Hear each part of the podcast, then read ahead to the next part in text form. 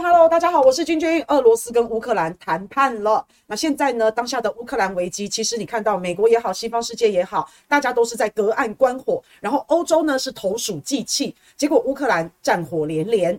美国和西方世界希望这个战争一直打，一直打下去，但是又不希望战争升级到把任何一方逼入绝境。那但是呢，又不希望俄乌战争停，所以现在的状况就是俄乌两边呢谈判的大门还没有完全关闭起来。那最新的消息显示，俄罗斯跟乌克兰已经在瑞士进行谈判了。那这个是由瑞士的电视台报道出来的。那通过瑞士日内瓦两家私营机构进行谈判，那一个是由人道主义对话中心，那另外一个是由日内瓦的。安全政策研究中心，那这两家研究机构呢，其实是获得瑞士的国家财政的支持，应该是还蛮可靠，也蛮有公信力的。那现在呢，俄罗斯跟乌克兰两个国家就展开了初步的谈判。可是呢，这一些谈判的人员是谁？不知道，没有透露姓名。据说可能是一些前官员、政治家。军人、专家等等，那谈判的内容当然是非常的保密嘛。那不管怎么样，有接触就是好事。虽然说不是直接谈，但是至少双方间接这样子的对话，也总比不谈的好。不过这打了一年多下来啊。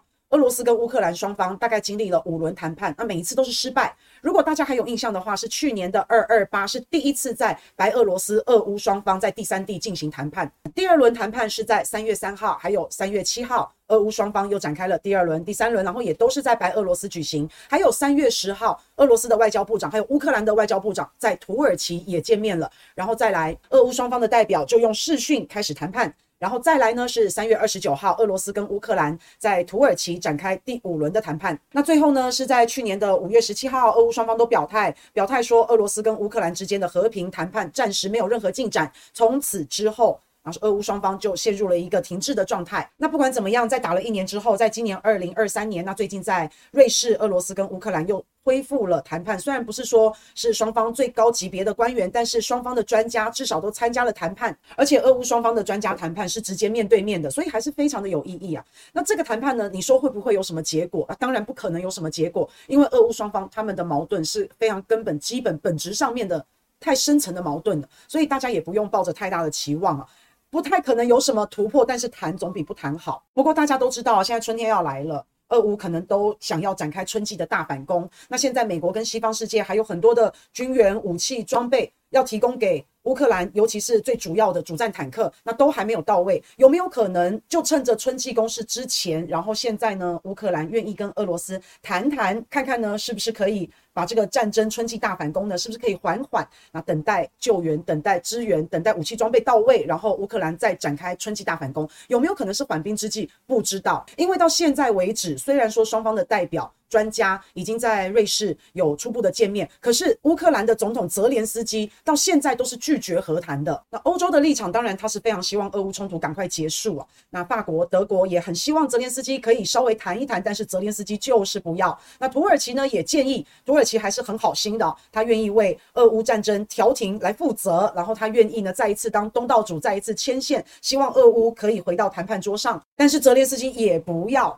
那因为美国有线电视新闻网有报道啊。记者提问泽连斯基说：“如果呢，普丁已经坐在谈判桌前了，那泽连斯基，你会不会让土耳其做东？那你也到土耳其去跟普丁好好的谈一谈？”那泽连斯基是说：“不要，不要，因为呢，普丁已经不是那个普丁了，普丁已经不是同一个人了，所以现在没有人可以谈。”那另外，如果大家还有印象的话，之前俄罗斯的副外交部长其实有说过，已经准备好和乌克兰进行无条件谈判。那当然，泽连斯基也是不要。其实这几次的谈判哦，大部分都是乌克兰走人，大部分都是乌克兰中断的。老实讲。这些也不是泽连斯基可以决定的。那当然，背后谈不谈都是看美国嘛。那我们刚刚也说到了，因为俄罗斯跟乌克兰他们本来双方就是基本上的一个矛盾。俄罗斯强占了乌克兰的土地，然后要叫乌克兰承认这些土地是俄罗斯的。那身为乌克兰泽连斯基的立场，我们国家主权是不容侵犯的。你就说要跟我谈，那你总得先把抢走的东西还给我吧？你应该要把你先夺走的土地先还给我，然后我们再来谈嘛。那俄罗斯又不愿意归还人家领土，俄罗斯又要吃下人家的领土，然后俄罗斯又要叫人家来谈判，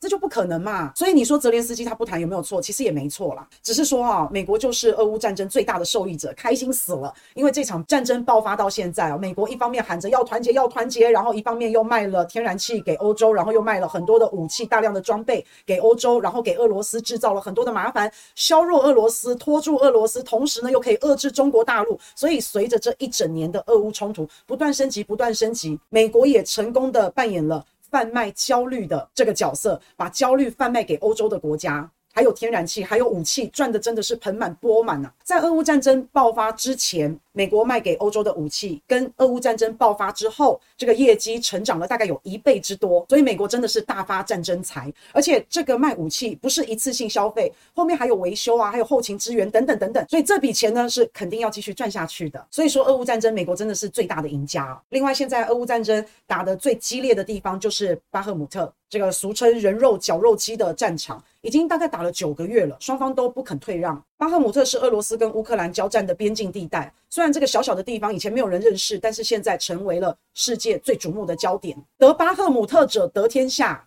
因为巴赫姆特是运输的枢纽、交通的枢纽，所以不管你是要补给啊、物资啊，各方面各种东西都要经过巴赫姆特。那如果呢，乌克兰在巴赫姆特这个地方如果输的话，那后果真的会非常的惨重。有可能乌克兰军队就会一直撤退，一直撤退，一直撤退，然后被逼到离开顿巴斯地区。虽然说现在还没有走到这一步啊，但是看起来是有点岌岌可危啊。那不管怎么样，希望呢这个谈判不可能是现在一定会有个结果，但是总是一个好的开始。那经过一阵子的时间，然后经过一些缓冲、一些冷静、一些思考，那最后呢，俄乌战争这个战事还是要有一个共识，还是要有一个短暂的结果，或是暂时性的一个共识。那反正就继续看下去吧。